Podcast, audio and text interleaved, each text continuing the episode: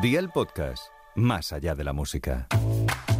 Tener exceso de peso se relaciona con muchas enfermedades crónicas como la diabetes, enfermedades cardiovasculares e incluso algunos tipos de cáncer. Pero estamos confundiendo sano con estar delgado. ¿Existe lo que llaman el peso ideal? Todas las respuestas aquí en Nutrición con Z. Atento, que empezamos. Nutrición con Z. Luis Alberto Zamora.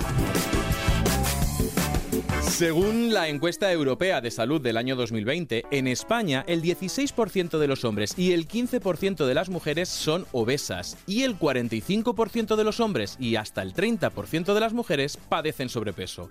En niños la cosa no es mejor. España es el tercer país de toda la Unión Europea con más obesidad infantil. De hecho, un 14,2% de los niños padecen obesidad. Estos datos han dado lugar a dos situaciones totalmente opuestas. Mientras las campañas para prevenir el sobrepeso y mejorar las tasas de, obesidad están a la orden del día, también ha aparecido otro movimiento que incluso llega a la consulta de los médicos, la gordofobia. Odio, rechazo e incluso violencia a las personas con sobrepeso por el mero hecho de estar gordas. Una discriminación que, según la guía básica sobre gordofobia del Instituto Canario de Igualdad, se basa en la creencia de que una persona está gorda por falta de autocuidado o incluso de voluntad. Ante esto, hoy nos preguntamos, ¿estamos confundiendo estar delgado con estar sano? ¿Adelgazar es tan fácil como nos cuentan? ¿Cuál es el famoso peso ideal? Pues para hablar de estos puntos y desgranarlos, hoy tenemos con nosotros aquí en Nutrición con Z a Tania Yasera. Bienvenida.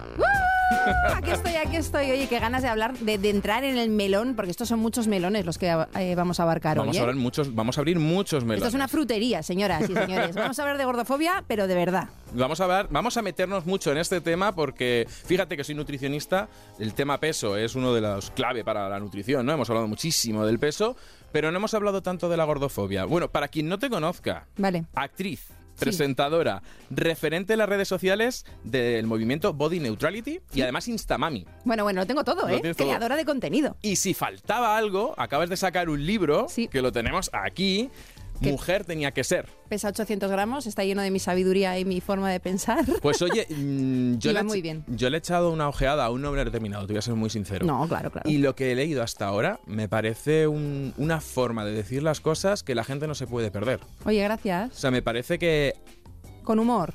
y sí, y que hay que decir lo que, lo que había que decir. Sí. ¿no? Llega un momento que teníamos que hablar de esto. Sí, teníamos que hablar de esto, abrir este melón de, de, lo que, bueno, de todos los juicios que nos dan a las mujeres desde el día en que nacemos hasta el día en que nos morimos. O sea, que es constante. Si eres madre, porque es madre y lo haces mal.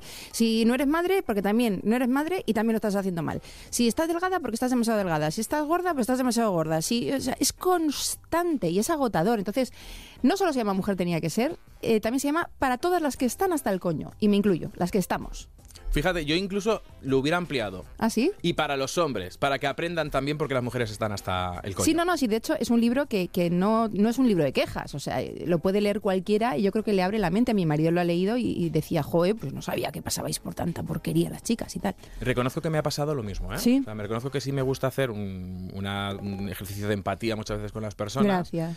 Pero hay cosas que decía, no había caído que pasaba esto. Claro. O sea, no había caído y a veces... ¿Qué te ha sorprendido, por ejemplo? Por ejemplo, eh, muchos temas de micromachismos, de lo mm. que se exige a la mujer de ser perfecta. Que sí, que estamos avanzando mucho en compartir las tareas y demás, ¿Sí? pero es verdad que al hombre, pienso, eh, que se le felicita por hacer cosas que debería de estar haciendo, tipo tareas del hogar, y a lo mejor como que se le presuponen. Claro.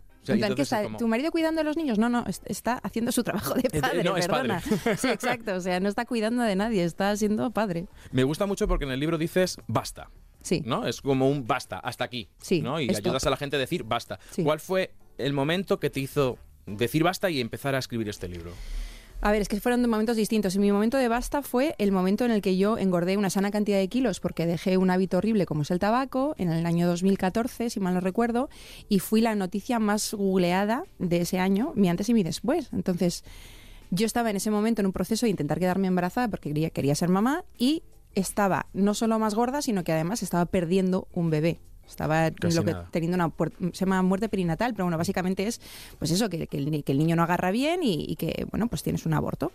Entonces, imagínate, toda esa prensa que se te echa encima, todos los haters de las redes sociales, obesa, foca, muérete y demás, y tú estás en un proceso en el que gracias a Dios tenía la madurez y la terapia hecha para que la cabeza la tuviera bien amueblada y poder decir, ostras, no solo no es importante ahora mismo mi físico de manera en su aspecto, sino que realmente lo que estoy intentando es que funcionen mis órganos reproductores para eh, crear vida. O sea, es más importante ahora que mi cuerpo esté sano a que mi cuerpo esté bello, entre comillas. Bueno, ¿no? eso es lo que entre comillas. Entre comillas, pero bueno, lo estandarizado que como he sido en maciza normativa, pues obviamente se me presuponía que tenía que estar cañón y, co- y como mucha gente que pare y al día siguiente está como una manzana, como si no hubiera parido, pues yo no tengo ese tipo de cuerpo, tampoco le doy ese tipo de importancia a estar a, a- a volver a ser tú en el siguiente, en el momento en el que te tiras eh, eh, de la camilla. Y ahí ¿no? fue cuando dijiste, basta.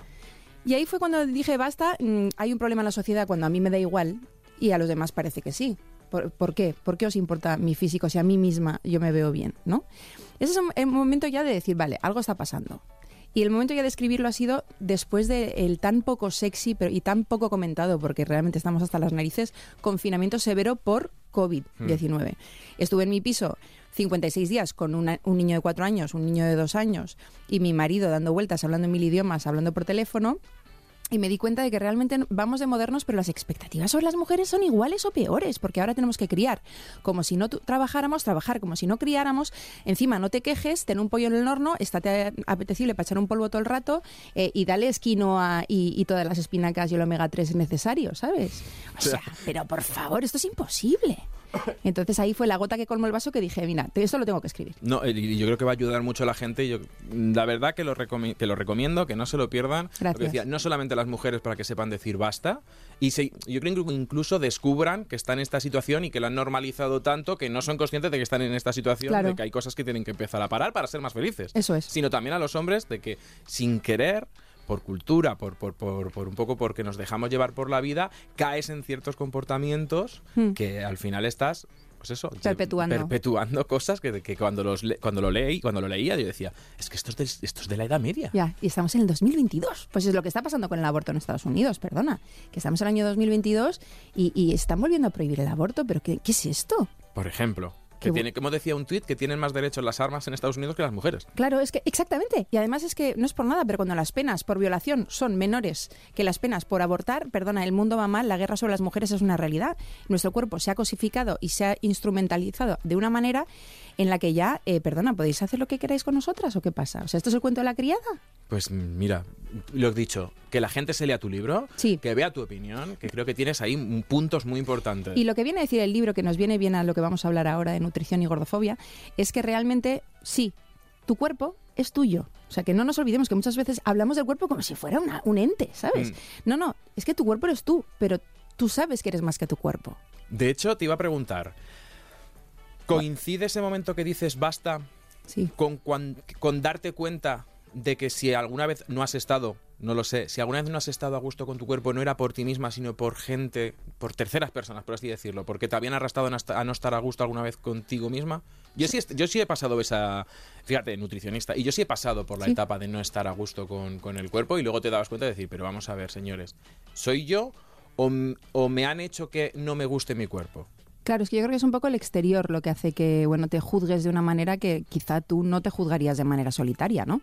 Al final se crea una brecha, sobre todo entre mujeres, pero cada vez más entre hombres, tristemente, en la cual pues tienes a la mujer del espejo y a la mujer que vive su vida, pero está juzgando constantemente el espejo, ¿no? Entonces estás constantemente, a ver, si me pongo así no se nota tal. Yo tengo que decir que mi cuerpo me ha gustado siempre, incluso cuando no me he reconocido posparto y demás, que dices, uy, está Blandy Blue, no lo conocía yo, pero como todo tiene una razón de ser y sigo siendo yo y sigue siendo mi instrumento, no es un ornamento el cuerpo, es un instrumento para vivir la vida. Entonces, como eso lo tengo tan claro, hay veces que efectivamente, por eso soy de body neutrality, no de body positivity, ¿no? No es eh, quererte todo el rato por, por decreto ley, sino aceptar que el cuerpo cambia, que a veces voy a tener michelos y a veces tengo pues, un tripón que parece que estoy de cinco meses, como es el día de hoy. Pues nada, te pones una túnica más amplia y tiras a vivir la vida. Y yo siempre digo, o, o- o no, y al que no le guste que se te no, marque algo, pues claro. mira, chico, mira para otro lado. Pues hoy quiero hablar de esto. Y además es que cuando vi el libro digo, "Jo, es que viene, viene al pelo y, Sí. y- y tienes mucho que decir. Y que mucha gente que nos, que nos oiga se va a sentir identificada y al final que este podcast le sirva también para cambiar mentalidades. Hoy hablamos de peso. Sí, Y vamos a hablar mm, desde un punto de vista que está sucediendo, que es la gordofobia. ¿no? Cuando dejamos de hablar del peso como salud y empezamos a hablar del peso como motivo de rechazo y a mí lo que cuando he empezado a leer informes, incluso hasta violencia física y psíquica. Sí. Es decir, si por el mero hecho de que tú no entiendas que esa persona no tiene el cuerpo que tú crees que tiene que tener. Hmm. Eh, la primera pregunta, ¿tú crees que es algo de ahora o es algo que lleva mucho tiempo en la sociedad? Yo creo que en España, eh, vamos a hablar de España porque es Venga. donde estamos, eh, no sé los demás países, pero yo creo que aquí eh, siempre, siempre ha habido un culto al cuerpo bestial. De hecho, eh, hay una sección en mi libro que se llama El tamaño no importa, porque realmente somos el tercer país mundial, global, que más cirugías estéticas tiene. Y no somos un país grande. Tampoco es verdad, no son comparado, por ejemplo, con Estados Unidos. Por eso, o Brasil, o, o Rusia, yo que sé, hubiera pensado otros otros países y efectivamente estamos ahí en el ranking mundial número 3. Entonces, yo creo que mm, la mujer española eh, es muy coqueta. Eh, también se nos ha enseñado desde muy pequeñitas que nuestra arma más potente es la belleza y la juventud. ¿Vale? También, o sea, sí. que es apariencia más apariencia, ni siquiera es salud, no es, eh, ¿sabes? Eh, actitud, no. No es energía, no. Es todo eh, cáscara, ¿no? La parte de fuera, que se vea, que se vea, que estás estupenda y, y demás. Entonces, se ha como mm, invisibilizado, se ha hecho parte de nuestra tela cultural los comentarios, por ejemplo, ay, con lo pena, qué pena, con lo guapa que es de cara. O yo qué sé, mil cosas que me han podido decir a mí. Eh, esos, eso, oye, qué guapa, estás adelgazado. Oye, no es- lo dicen con eso- maldad, eh, ojo, lo dicen con bondad, pero Sí, pero es- implícitamente eh, te estaban diciendo antes. o- Antes no o- estabas tan guapa. A lo mejor no te lo están diciendo, pero una persona que pueda ser sensible al comentario piensa, es que a lo mejor antes no lo estaba porque tenía dos kilos más. eso es. Y el problema de esto es que empezamos una, un caminito. Si con dos kilos menos Mm. me dicen guapa, con cuatro, con seis, con ocho, y eh, muchas veces empezamos a derivar a cosas que vamos a hablar en el podcast de hoy, como los Sí. trastornos de la conducta alimentaria. Pero es verdad que, que, el- que lo de la gordofobia Es heavy. es heavy y no, y no es de ahora. Yo Y creo que lo- estamos denunciando ahora. Es muy antiguo esto, es más antiguo que, que- que el pan. Pero sí que es verdad que hoy he comido con una amiga, por ejemplo, que tuvo su primera regla con nueve años, que es muy prontito, Mm. pero bueno, puede pasar. Y que y estaba col- en- con el uniforme del cole corriendo cuando tenía esa edad y le dijo una señora, oye, igual va siendo hora de que te compres un sujetador porque ya tienes pecho, ¿no? Mm. Es el típico comentario que tú piensas que le dices a una niña y que para su bien, y que yo no se lo diría a la niña, se lo diría a la madre o lo que sea, ¿no? Pero bueno, y no es hora de comprarle un top a la niña O te lo callas. o te lo callas, pero la posible- niña iba bamboleiro, bamboleira, que no se ha dado cuenta, pobrecita. Y entonces le creó tal complejo y tal problema a esta chica, que además es famosa, pero no voy a decir el nombre, que estuvo con un jersey puesto cuatro años de su vida Para que no se viera nada. para que no se viera nada. O sea, flipa. Que un comentario tontorrón, que una señora dice que, que- o en la piscina, me da igual, una vecina, quien sea, una amiga de tu abuela, te hace y te fastidia cuatro años de tu vida con un jersey sudando a 40 grados. Por eso, primer mm, mensaje del cuerpo de los demás. No se habla. No se opina. Cállatelo. No los, eh, Sí. y- y- a menos que sea algo que puedas cambiar en tres segundos. Esta es la ley. Entonces, si yo te, si yo te No me la conozco. Sí. Eh, esta es muy fácil, señoras. Si lo que vais a decir se puede cambiar en tres segundos, se dice. Si no se puede cambiar en tres segundos, no se dice. Por ejemplo, tienes un perejil entre los dientes. Ah, A eso se dice, se agradece. Oye, gracias, porque esto es lo típico que no te dice nadie, te quitas el perejil de los dientes. O yo qué sé, eh, se te va está viendo la tira el sujetador. Me da igual, lo que sea. Tres segundos. ¿Se puede cambiar? Lo dices. Si no se puede cambiar en tres segundos, cállate. Chapa la boca y... No, no, no te he pedido tu opinión, no me Eso la des. es. A menos que algo sea algo súper agradable y no físico, en plan, oye, qué Pues- contenta te veo. Pues este tema de la gordofobia, he estado un poquito investigando. Sí. Y es verdad que, que ha habido, hubo una época en España donde la delgadez no era la belleza. De hecho, está, Mm. bueno, el cuadro de las tres gracias.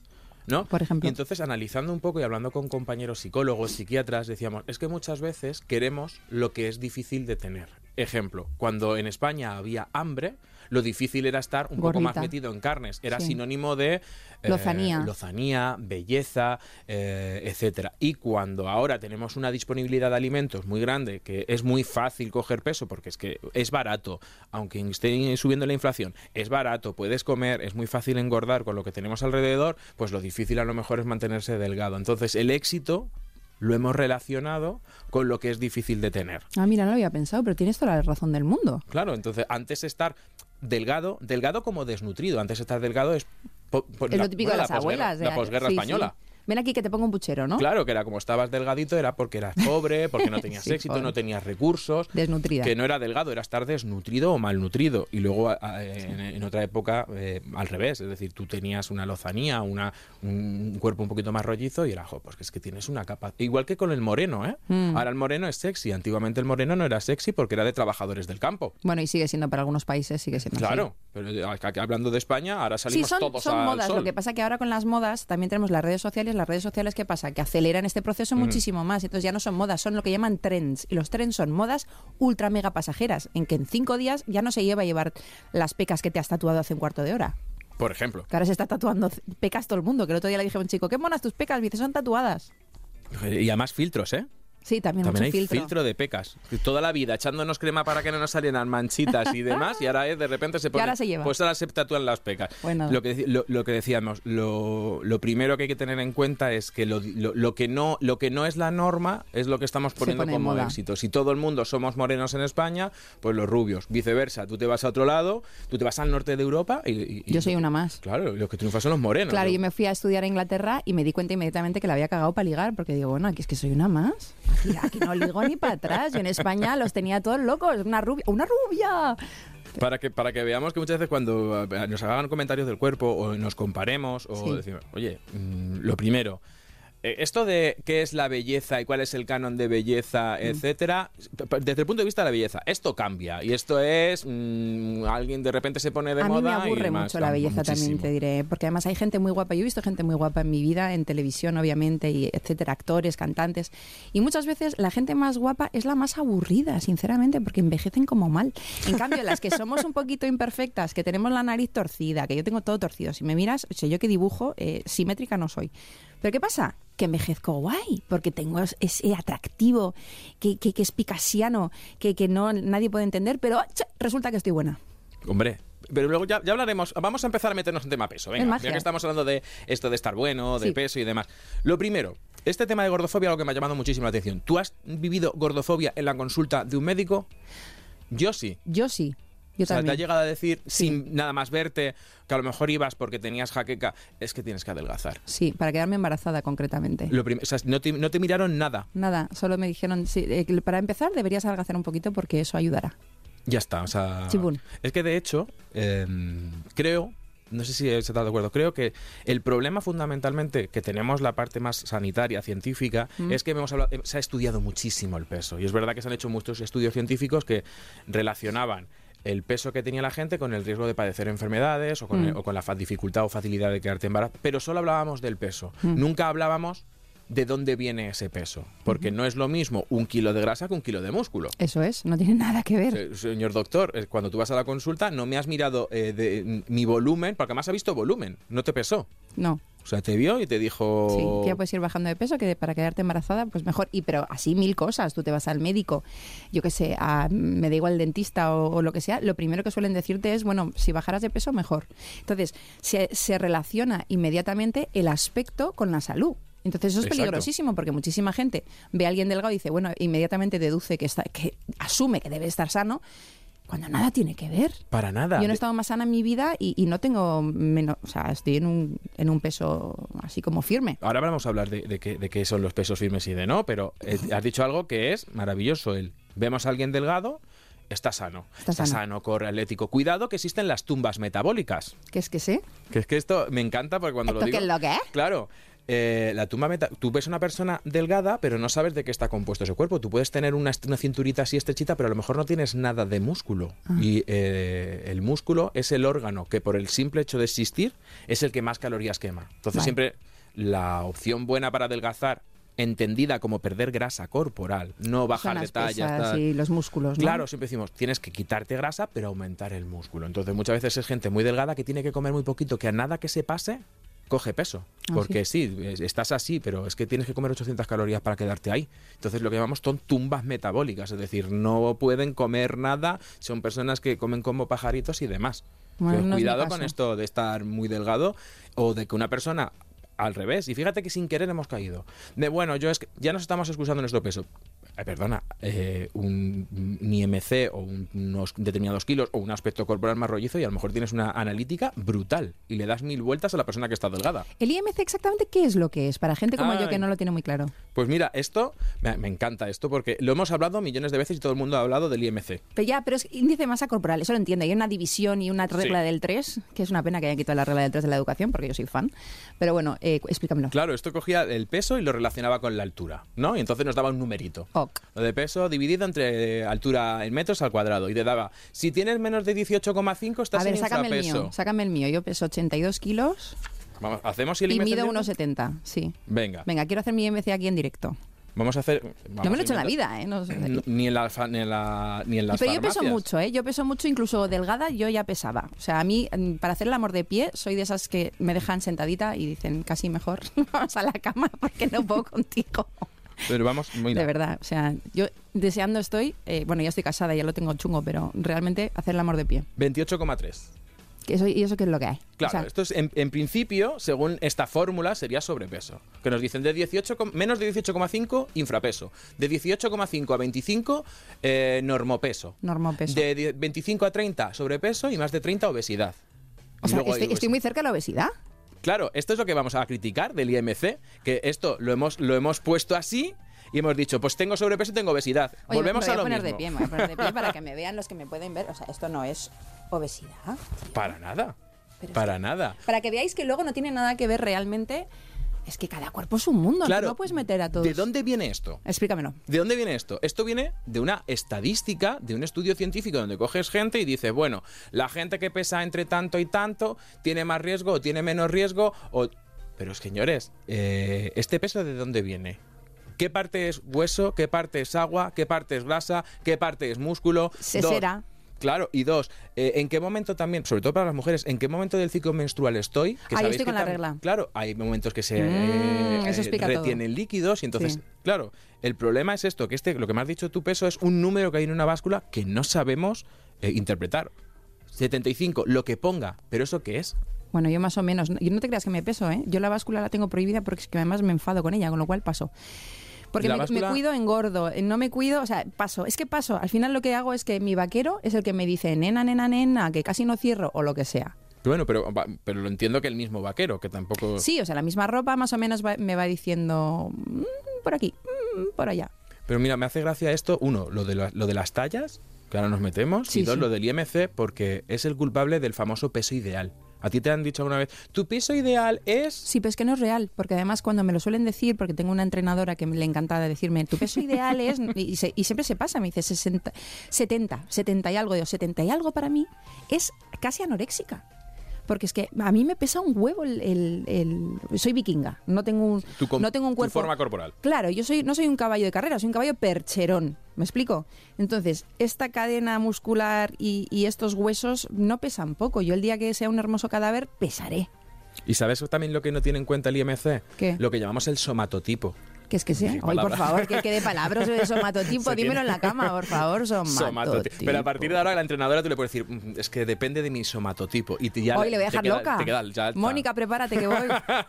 claro, el somatotipo, antiguamente había tres, ahora eh, con las mezclas hay hasta 13. Se, se definió en los años 40 y 50 y lo que nos decía la la composi- o, la, o la- la tendencia de composición corporal. Te sonará esto de yo soy ectomorfo, mesomorfo o endomorfo. sí. Claro, ese es el somatotipo. Los, los ectomorfos son aquellas formas corporales más, más longitudinales, más delgaditas, más altas, con extremidades largas, que suelen ser muy delgaditos. No es mi caso.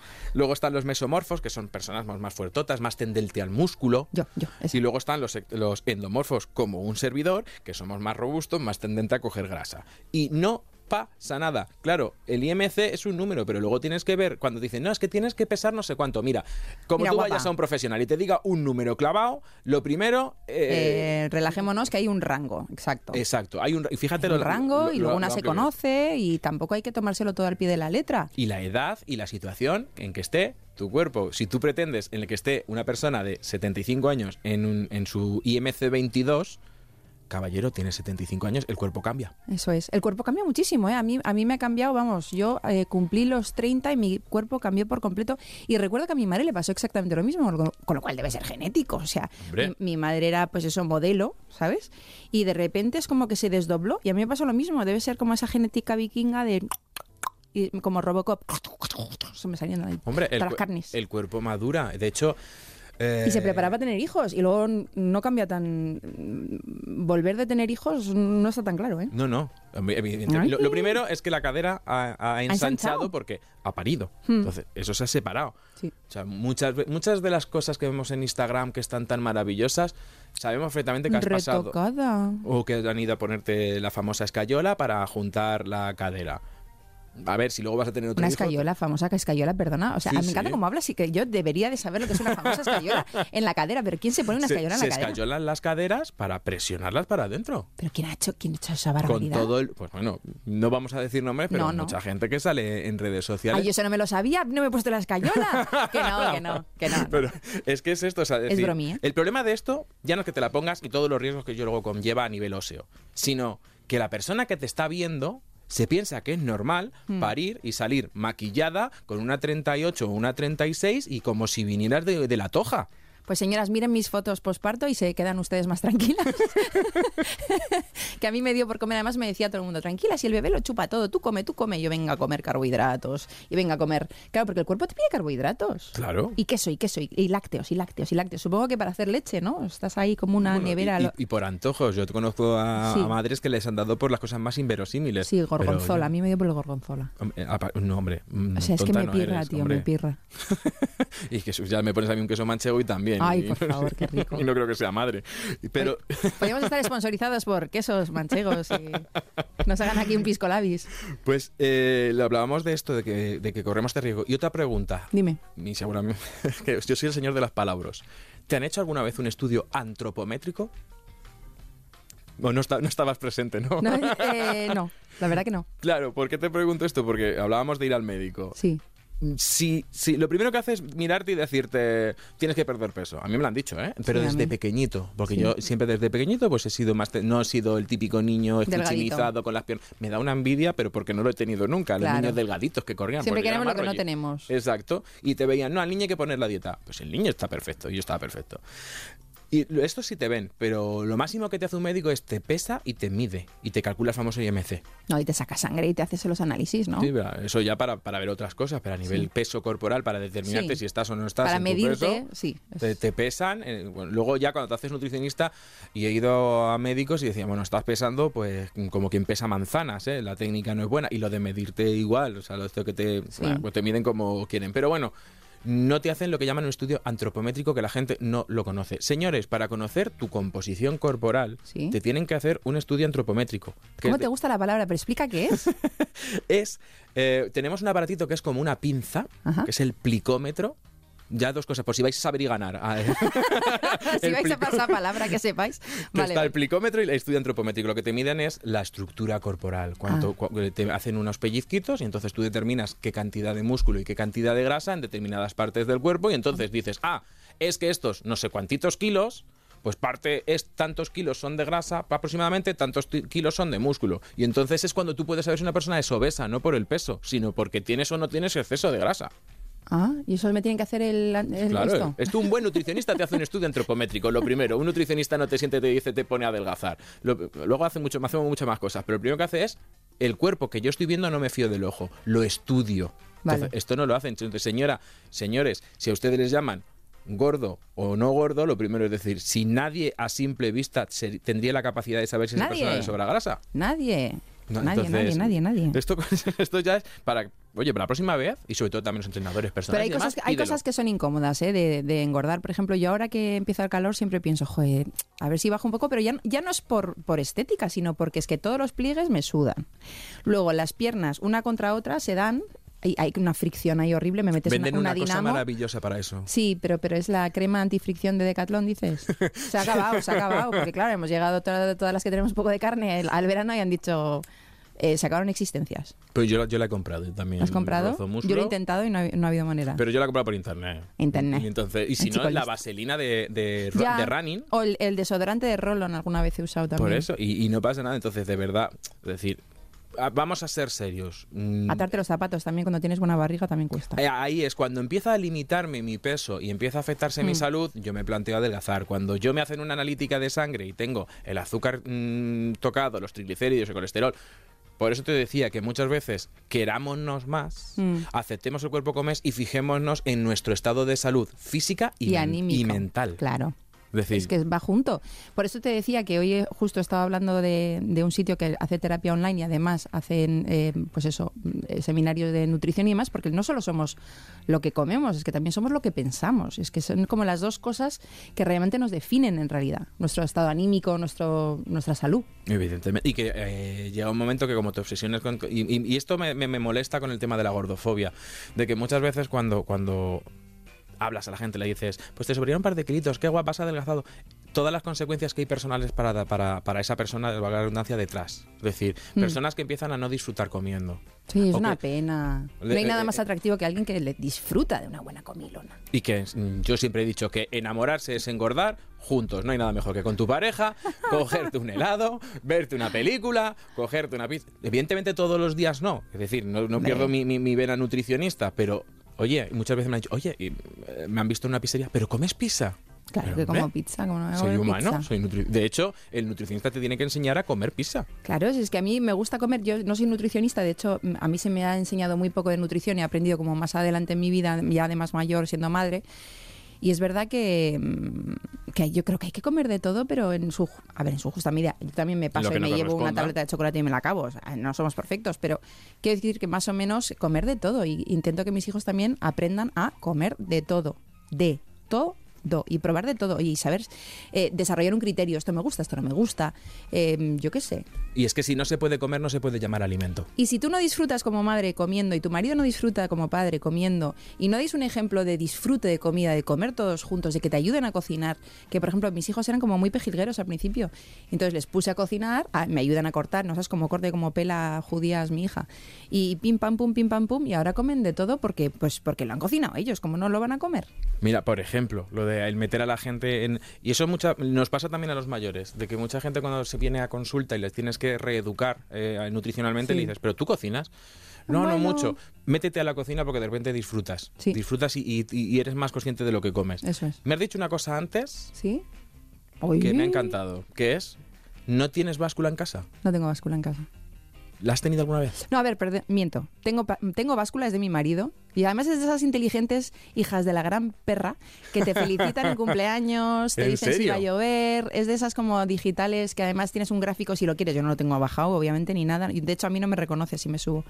Em, Una, una- una báscula inteligente. una báscula inteligente. Es que a mi marido le gusta como... Sí, le gusta. Todo es, domótica en mi casa. O sea, tú entras, haces así y se bajan las ventanas. Ah, y dices, Alexa, ponme música. en la báscula también. Sí, el otro día estaba viendo una serie de miedo y se encendió Alexa a las 3 de la mañana. El susto que me dio. Es que yo he comprobado que como la tele diga Alexa, se enciende. Sí, exacto. Cuidado con esto. Yo te pregunto lo de la báscula porque todo el mundo debería eh, tomar nota de ti. La báscula ni en la cocina ni en la ni Todo en el baño. A, ojo. a no, ojo, ni siquiera a, ojo. el- el- si, uno, a ojo a cuerpo de cómo te sientes, cómo estás de feliz. Dos, vete al médico, hazte analíticas regulares y olvídate un poquito tanto de la talla. La báscula. Y sobre todo con el tema, has dicho, con lo de controlarnos con el pantalón. Mm, bueno, puede ser una medida para tú verte el, mis- el mismo pantalón, cómo te queda, pero y vas a notar que has, bueno, ni siquiera si has engordado o adelgazado. Quitemos esta palabra de engordado y adelgazado. Es, es, tengo más volumen, menos volumen, porque puede ser por líquidos, puede ser porque Puede no he ser ido- por lo que sea. porque- que no he ido al baño. No he ido al baño. Tú te te dos días estreñido, ya verás como el pantalón no te vale. Y eso Sí, lo sabemos Por eso hablo también del libro de la autoestima, porque me parece que la autoestima al final deja- no deja de ser como una especie de músculo que tú trabajas, que, oye, aceptarte hoy con este cuerpo no quiere decir que mañana no engorde, adelgace o tenga más volumen o menos volumen, como dices tú. Entonces, mi, mi mecanismo de, de amor a mí misma tiene que volver a readaptarse y aceptar los nuevos cambios y por eso soy fan de la neutralidad corporal, que es que realmente Mm. el cuerpo no es ni bueno ni malo, ni bonito ni feo, es un cuerpo maravilloso que Y hay que funciona y es tuyo. Y luego el tema de las tallas, ojo con esto. Sí, vamos a hablar de las Porque tallas. eh, vamos a meternos en tema tallas porque de un de una tienda a otra tienda la misma talla, eh, he estado viendo estudios que han hecho, puede haber una diferencia de hasta 5 centímetros. Entonces, lo, más. de, eh, yo- lo, que, lo que he visto es decir, yo es que es verdad que con la talla mm, llegó un momento en que ya no me fijo. Es, ¿Qué talla tienes? No lo sé. La Sí. que me quede bien en esa tienda. Sí, dímelo tú, ¿en, en tu tienda qué talla tengo? Sí. Es como, ponte, por eso, cuidado también con la gente. Uno, no te obsesiones con la báscula, que es lo que te decía que me ha encantado, de porque no sabemos qué significa ese número, ya lo hemos visto. Eso Ni incluso las inteligentes que te dicen tanto de, de cantidad de grasa, tanto de agua. Feliz cumpleaños. Mira, una báscula de esas buenas, de las que se utilizan en consulta y en hospitales, Sí. vale de 3.000 euros para arriba. Que se llaman las bioimpedancias, que te Súper pasa barata, ¿eh? súper baratísima, con lo cual Me voy a comprar tres mañana.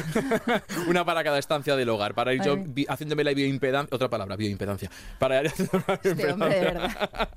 Pues esto eh, lo que hace es, no lo notamos y no nos asustemos, pasa como una especie de corriente eléctrica por el cuerpo, mide la resistencia de esa corriente y con unas fórmulas matemáticas aproximadamente te calcula mm, tu composición. ¿Qué pasa con las de casa?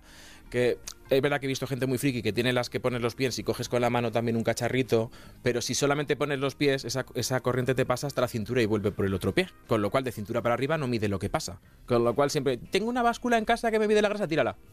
Vale, Tírala, es que no te- o déjatela para cuando vayas al aeropuerto y pesar la maleta. Eso sí lo utilizo. Lo que además es que me da mucha rabia, no utilizo en parte la báscula porque mi madre no la usa ya para empezar. Mi madre sí que tiró la báscula a la basura, eh, por lo mismo que, que- que yo, que le he copiado a ella, es un homenaje a ella. Eh, por mi salud mental y mi salud física. Y luego también eh, iba a decir algo, pero se me ha ido santo al cielo, tío. Nada, lo de la báscula, resumen, báscula fuera, Báscula en fuera. la cocina tampoco porque la comida tampoco hay que pesarla. Yo no he medido nada en mi vida. Mejor. Sea, la, en la cocina esta gente que mide tanta cantidad de tíralo, porque todos los días no tienes el mismo hambre, y, defendamos el que no exista la gordofobia. No. Por favor, a ver si ya año 2022, señoras y señores, por favor, vayamos dejando de hacer juicios, ni positivos ni negativos, porque nunca se sabe. Hace poco, la chica que me hace las uñas, Judith, eh, estaba más delgada. Habrá oído mil millones de veces, eh, qué guapa, Judith, has adelgazado. ¿Qué le dije yo? Que soy una maestra ya de- del, no, del no juicio. Judith, te veo diferente, ¿estás bien? Exacto. ¿Cómo te sientes? ¿Cómo te sientes? Me dijo, pues efectivamente eh, estoy muy malita porque mi, mi padre se ha muerto. Tú Y No he imagínate. podido ir a Nicaragua, no he podido ir a verle. Tú imagínate. Claro. ¿De dónde, viene, ¿De dónde viene esa pérdida de peso? ¿Y qué estás fomentando? Exacto. Entonces tengamos un poquito de cuidado, tengamos un poquito de cabeza y de empatía y antes de lanzarnos, pensémoslo un poquito. Hombre, es un poquito. Y lo segundo también, hagamos los profesionales de la salud un mea culpa y cuidado con juzgar a la gente eh, el peso, lo que come, lo que compra y de dar consejos gratuitos. Yo ya he aprendido como, nutri- como ¿Ah, sí? nutricionista de estar comiendo con alguien. No hablo ni de figuras, ni de peso, ni de lo que come o de lo que no come. Y mucha gente me dice, bueno, estarás pensando que... No, no, es que no estoy viendo lo que comes. O sea, no, no, no como digo yo, No no, estoy estoy de, no estoy de servicio. No estoy de servicio. Cuidado con esto porque el tema de la gordofobia nos preocupa. Uno, eh, esto que hemos dicho que según el Instituto Canario de, de Igualdad eh, llega hasta la violencia física por Ya, el mero bueno, hecho de es estar heavy. gordo. Y dos, no confundamos gordofobia con apología de la obesidad, que son dos cosas diferentes. Ah, y entremos en este melón. Sí, Me por favor. Por favor. Porque además, eh, hace poco, bueno, hubo un rifirrafe eh, entre, bueno, ni siquiera rifirrafe, entre yo y otra presentadora. Eh, por un tema de un anuncio de bikinis en el cual se veía una chica mm, no normativa, digamos, eh, bueno, pues con un bikini. Ella decía que, pues, que, que cuidado, que era peligroso hacer apología de la obesidad, porque esta chica, yo creo que se confundió un poquito, pero bueno, que, que tuvimos ahí nuestros más y nuestros menos, aunque quedamos como amigas. Y sí que es verdad que esa chica en particular era una surfista, eh, que seguramente hace más deporte que ella y yo juntas, y que no se puede juzgar una imagen y pensar, es que esto es apología de la obesidad. A ver, señores, para empezar, esta mujer no está obesa. Eso para Eso empezar. pa- pa- para empezar. Tú por una imagen no puedes decir que si una chica está obesa, además es muy deportista. Y punto número dos, eh, más que apología de nada, lo que está haciendo es inclusión de la diversidad. Está haciendo que muchas mujeres que tienen un físico no normativo se sientan validadas, se sientan representadas en, un, en una foto bien grande. ¿Y por qué no? Oye, y porque y que existe... Es apología de la inclusión, señores, no de la, de la obesidad. No, y que, y que oye, al final, oye, existe, es lo que hay, y que luego el, el tratar de la educación nutricional, de, lo, de cómo comer, de cómo cuidarse, ya hay otra gente, no seamos Mm. el, el pueblo llano ju- juzgados de nada. Yo te quería preguntar por eso, justo me has respondido, de si alguna vez te habían acusado de, de defender Sí. la obesidad porque a mí me lo han hecho. En plan, como Sí. siendo nutricionista eres capaz. Perdona, es que yo no estoy defendiendo A mí la me han obesidad. tildado de todo. Me han tildado de. eh, cuando estaba delgada, de que, de que, pues eso, que me faltaba un cocido, que, que estaba demasiado delgada. Es verdad que las, a mí las caderas se me han llegado a enganchar en los pomos de las puertas. O sea, que yo he sido como huesuda. Pero, pero no porque comiera mal, sino porque, pues no sé, una época en mi vida estuve muy delgada y luego, eh, como te he dicho, exploté. Y de repente salí como el doble. Y me veo incluso mejor ahora. Pero bueno, a lo que iba es que. Que es lo que decíamos, que al final nos, nos, nos- están eh, acusando. Sobre todo digo esto porque también creo que hoy tiene que tener un espacio el cuidado. Una cosa es no permitir la gordofobia, no hablar del- de la forma física de los demás, entender que el cuerpo hay, hay una diversidad saludable. Mucho más allá de lo que se ve en la televisión, en Instagram o de lo que nosotros entendemos como saludable en modelos. Y otra cosa es que la obesidad sigue siendo una enfermedad subrayo, enfermedad y que tiene consecuencias. Yo no sé si conoces... Igual que la anorexia y la bulimia Igual también la son el, otro lado del extremo de la báscula y, los dos tienen una salud mental que al final, no, me imagino que son enfermedades mentales más que físicas. En este caso la obesidad se considera como enfermedad como tal, ni siquiera mental, se considera ¿sí? como enfermedad. Ah. De hecho, eh, tiene tanta evidencia de que es una enfermedad que tiene muchas consecuencias. Yo no sé si conoce las consecuencias más médicas de la obesidad, más allá de las diabetes, así como, ¿no? ¿No? Por ejemplo, la diabetes. Pues La mira, diabetes. quiero invitarte a que te tomes con nosotros esto. Un vaso de ciencia. Y es que con esto vamos a hablar de, de la obesidad. Un vaso de ciencia es eh, el blog del Instituto Puleva de Nutrición, donde se invita a diferentes autores del mundo de la ciencia y de la alimentación a escribir de diferentes temas para poner la evidencia científica al alcance de todos. Y lo podemos visitar en www.blog.institutopulevanutrición.es. Y justo hay un artículo que habla de la obesidad, que quiero resumirte muy brevemente. En este blog, la doctora Concepción, eh, eh, María Aguilera, del Instituto de Nutrición y Tecnología de los Alimentos, José, José Verdú, nos habla de la relación que tiene la obesidad con la inflamación y con el sistema inmune. La obesidad genera procesos inflamatorios y de estrés oxidativo en el cuerpo, lo cual puede agravar enfermedades como la diabetes, que ya hemos hablado, incluso la infección por coronavirus, que eso se ha hablado también mucho en estos últimos tiempos.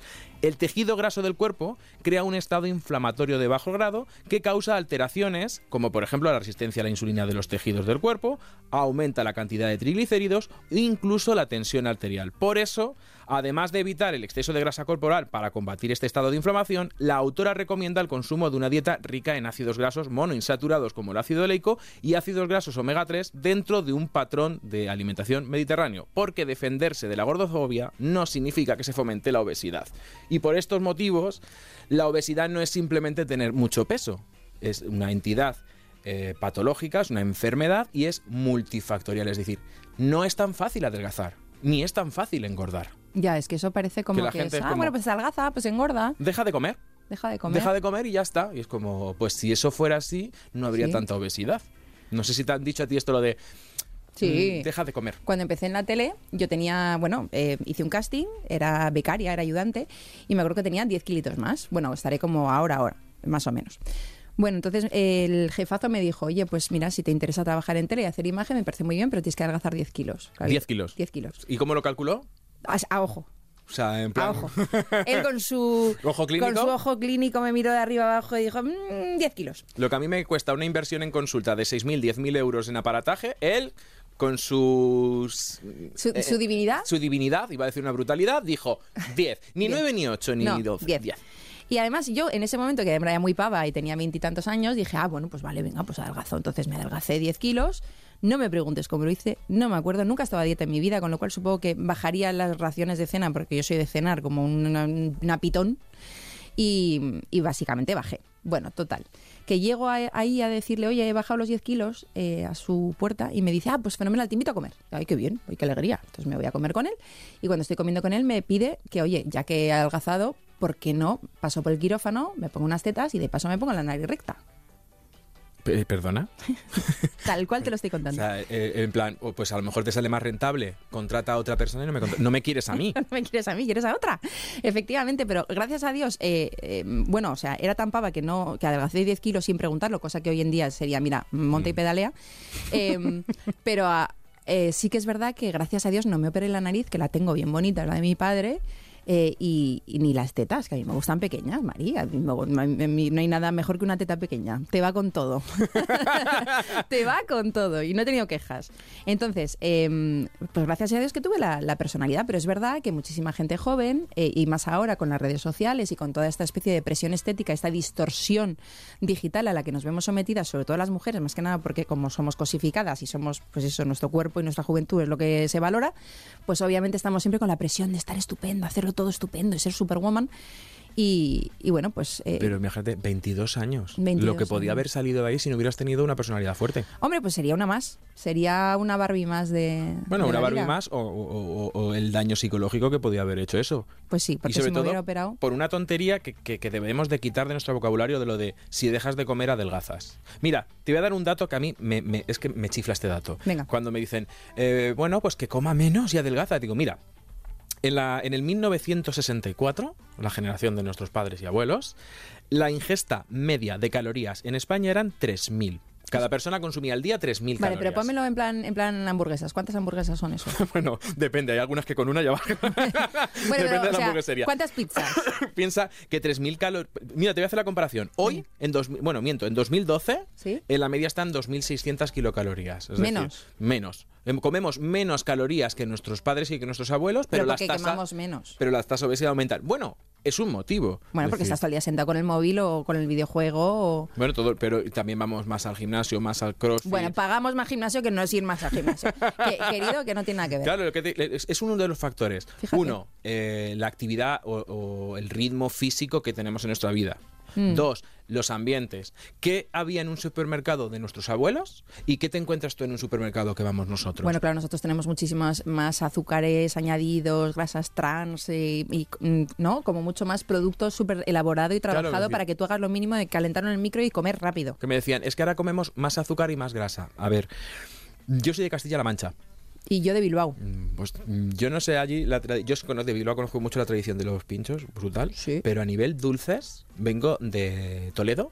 Hay Eh, con- panchineta, Pues por eso- tocino de cielo. Eh, ¿Cuál es la diferencia? O sea, es decir, que son cosas que tienen azúcares. Yo vengo de, la- de, de Toledo, mazapán. Me Oh, pirra. me birra, yo también. Me pirra.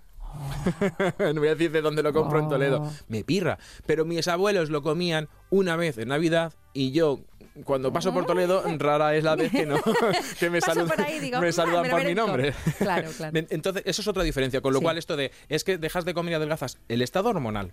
Hmm. Eh, eh, bueno, esto no nos vamos a meter ahí, tema de No, y es disruptores que si, tú pensaras, perdóname, porque tú eres nutricionista, pero si tú pensaras, yo qué sé, una persona que fuera extraterrestre y apareciera en la Tierra y de repente estaba contigo y eh, ve la cantidad de inversión, energía y podcast y demás, con, con todos los respetos, que se dedican a a tu tiraje a la Tierra, a tu gravedad sobre la Tierra, al peso, que al final no deja de ser Mm. eso, lo que lo- la masa que desplazas, De lo que te atrae la Tierra. y, exacto, lo que te atrae la tierra y lo que te, te pone la tierra. Em, perdona, es, es un poco de loco si lo piensas así en frío y eres, eso, pues es un alienígena. Claro. Pero, Está- están como locos hablando todo el rato de lo que les tira la gravedad. pero, ¡Oh! pero, claro, y fíjate, con esto, y, y incluso nosotros durante el podcast, sin querer, siempre nos vamos a en, en el imaginario a hablar de número de kilos. Siempre estamos pensando en kilos. Cuando hablamos de gordofobia, kilos. No, tenemos que hacer ese cambio de volumen y y composición. salud y composición. Salud, composición. Composición. Y lo que no sé si alguna vez, la, a viceversa, ¿te han discriminado por la forma corporal, por el peso Sí. y no has conseguido un trabajo? Sí, lo que pasa que es que seguramente no me he enterado. Pues mira, es que hay un dato. Cuando yo decía, bueno, voy a buscar cosas de, de la gordofobia, pero datos que no sean simplemente sociológicos, para ver si hay estudios científicos de esto. Y no hay tanto estudio científico y debería de haber más.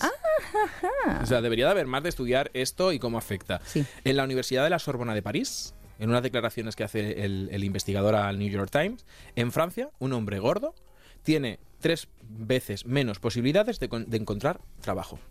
Ah, sí, ¿eh? Flipa.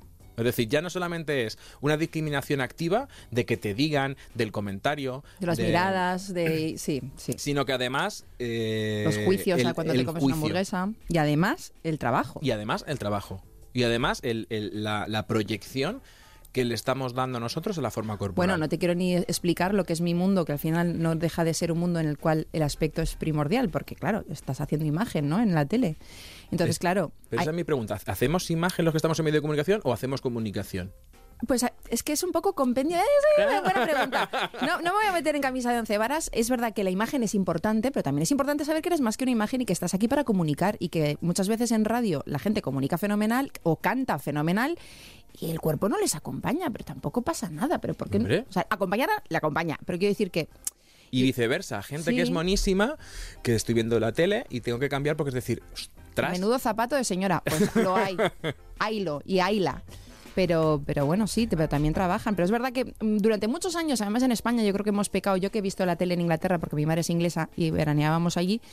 En Inglaterra había presentadoras muy gordas, no gordas, muy gordas, maravillosas, eh, cómicas y demás. Y, yo- y recuerdo de ver que a mí me chocaba, no solo ver, pues eso, mulatos, negros, eh, gente de todas partes, de todos los colores, de todos los tamaños en televisión, ya de pequeña en los 80 era como wow. Y, a- y en cambio venía a España y eran todo mujeres jarrón, Miss España, Bertín, ¿sabes? Era ese punto, o sea, sin faltarle respeto a nadie, pero era un poco ese punto de mujer tonta. eh, Además, el guion siempre hay, yo en todos los guiones que me dan suelo buscar el momento machista, el momento guion. Ah, ¿Cuál me acuerdo ese? de uno de coches que era, ay, está con Jesús Vázquez. Ay, Jesús, qué de botones. En serio. Tenía que decir eso. ¡Ay, Jesús! ¡Qué de botones! Como si no, como si fuera pava, ¿sabes? que- Cuan- Cuando, yo conduzco mejor que Jesús, seguro, con todos los respetos. Un abrazo, Y- Jesús. Un abrazo, Jesús, te queremos. Eh, pero bueno, sí, que, que efectivamente, pues eso. eh, De, de hecho, fíjate, algo que... De ahí venimos, chico. Cuando, cuando estás hablando decía, ¿qué señora más zapato? Te- ¿Sufre más gordofobia la mujer que el hombre? ¿Cre- Sí. ¿Somos más permisivos con la barriquita cervecera que, que Hombre, con la, la curva de la felicidad.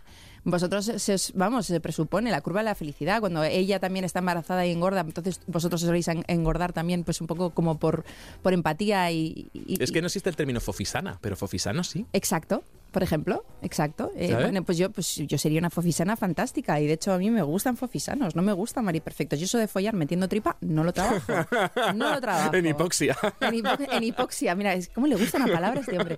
Pues yo haciendo hipoxia no, me relajo. Entonces, bueno, pues se- sí es verdad que, que a las mujeres obviamente os llevamos, es una pena, pero os llevamos mucha ventaja en el aspecto de- del juicio al físico, del juicio a lo que haces y dejas de hacer, lo mal que...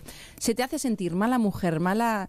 Mala madre, mala hermana, mala hija constantemente. Y es agotador, por eso escribo este libro Es que para es todas una las de las cosas que a mí más me, me- me impactó el, el sentimiento de tal. Y ahí te digo esto de la tripita cervecera, porque científicamente, ¿Mm? Sí. ¿cuál dirías que es más peligrosa? ¿Qué obesidad más peligrosa? ¿La que tiene el hombre, que es de cintura para arriba, o de la que tiene la mujer, de cintura para abajo? Cintura para arriba, que están todos los... todo lo importante. Exacto. Somos como muy... Fíjate la, la- la controversia o lo, o lo- o lo tonto que es la sociedad. Mm, Es, queda mejor una tripita cervecera que es la de la felicidad cuando es más peligrosa porque está presionando los órganos vitales. Y que en el culo, en las caderas, no pasa nada. De hecho, en la mujer muchas veces ahí es Más donde diversión. y donde apoya el feto cuando está... Exacto, yo te llevado luego- los fetos fenomenal y además es que yo siempre digo a mi marido, es que, cariño, hay más de mí que amar y abrazar. O sea, esto es como que te toque la lotería, amore. Por supuesto, estando sano, todo vale. Sí, sí, y cuando apagas la luz, ¿quién quiere estar con un hueso? O sea, ¿quién quiere estar con un nervio de pollo? Nadie, ¿sabes? O sea, yo, aquí hay, hay amor, Oye, y ya simplemente una reflexión final, ¿sí? porque al final, No hemos hablado mucho de tallas, ¿eh?